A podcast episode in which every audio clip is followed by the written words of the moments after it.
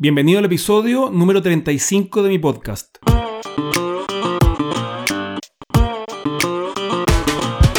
Aquí vamos a conversar sobre todas las estrategias, tácticas y herramientas para desarrollar tu marca y crear un negocio aprovechando las ventajas que nos ofrece Internet. En esta ocasión vamos a conversar sobre landing pages, pero antes de pasar al episodio me gustaría comentarte que estoy muy próximo a lanzar un curso online en video de marketing digital con todo lo que necesitas saber para conseguir clientes a través de Internet. Si quieres darle una mirada y pre-registrarte para que te notifique el día del lanzamiento, deja tus datos ahora en gabrielreutmann.com slash academia. Una landing page es una página dentro de tu sitio web diseñada especialmente para promover que la persona que la visite haga una única acción. Imagina que tienes un e-commerce y alguien entra directo a tu sitio. Como no tienes idea de qué es lo que esa persona está buscando, quieres simplificarle lo más posible la experiencia para que encuentre lo que quiere.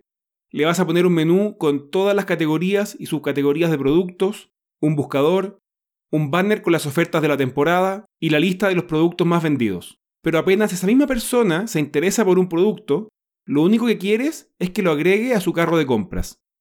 Y cuando va al carro de compras, lo único que quieres es que pague. De hecho, si esa persona llegó a tu sitio porque estaba buscando ese producto en Google, o porque vio una foto de ese producto en Facebook, el ideal hubiese sido que aterrizara directo en la página para agregarlo al carro de compras sin distracciones. Es por eso que se le llama landing page, que significa página de aterrizaje. Porque cuando hacemos anuncios, normalmente apuntamos a esas páginas. No hay reglas sobre qué debe tener una página para ser llamada landing page. La única diferencia entre una landing page y cualquier otra página en tu sitio es tu intención de dirigir las acciones del visitante en lugar de dejarlo navegar por tu sitio. Mientras que las otras páginas tienen como objetivo retener a la visita dentro del sitio ofreciéndole todas las opciones posibles para que haga cualquier cosa menos irse. Lo que sí hay son buenas prácticas sobre qué hacer en una landing page para que cumpla su función de dirigir a las visitas en la dirección que quieres. Una landing page efectiva normalmente tiene 8 elementos. Un título que busca llamar la atención a través de una promesa de transformación o beneficio con el uso de pocas palabras y al que típicamente destacamos con letra grande para que sea lo primero que vea una visita y se motive a continuar investigando. Una descripción en uno o dos párrafos que defina exactamente lo que se está ofreciendo destacando sus principales adjetivos e incluyendo una promesa como un resultado esperado y un plazo en que se puede conseguir ese resultado. Un llamado a la acción o call to action llamativo, que le indique a la visita lo que tiene que hacer de forma clara y sin ambigüedades. Una imagen o video relacionada con el título que grafique la transformación que se puede experimentar al tomar acción, con el que la visita se pueda sentir representada, pero que al mismo tiempo no distraiga del copy, los principales tres o cuatro beneficios definidos con pocas palabras, pero acompañados de una breve descripción y apoyados con iconografía. Una promesa de transformación desde un punto A con el que el lector se pueda sentir representado a un punto B que el lector ya desee alcanzar, que sea y se sienta alcanzable y cuyo valor para él o ella exceda al precio del producto o servicio que le estás ofreciendo. Testimonios de personas reconocidas o representativas del público objetivo que sean y parezcan reales sobre la transformación que consiguieron al tomar acción o sobre los beneficios que les reportó tomar acción, y lo que se conoce como social proof, que no es otra cosa que elementos que le demuestren que ya otros lo han hecho, que el producto es conocido o al menos que la empresa que lo ofrece es conocida. Ahora vamos a ver cómo se ordenan los elementos dentro de una landing page. Y antes de entrar en materia, vamos a revisar tres ejemplos de empresas muy exitosas con su marketing digital. Primero, la landing page de Unbounce, una empresa que ofrece una plataforma para desarrollar landing pages que convierten, ni más ni menos. Y vemos que en su propia landing page eligen poner, antes de que la visita tenga que hacer scroll, el título, la descripción, el call to action y una imagen. Y justo al final empezamos a ver el título de la siguiente sección con el social proof. Si seguimos bajando, terminamos de ver la sección del social proof que habíamos empezado a visualizar arriba e inmediatamente después su promesa de transformación.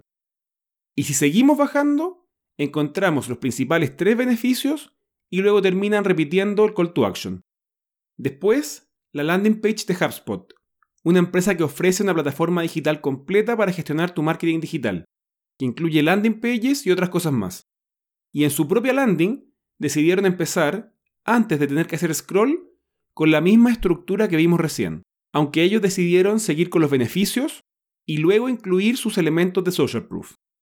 Y por último, la landing page de GetResponse, otra empresa que se dedica a ofrecer soluciones de marketing digital, aunque en este caso enfocados en el email marketing.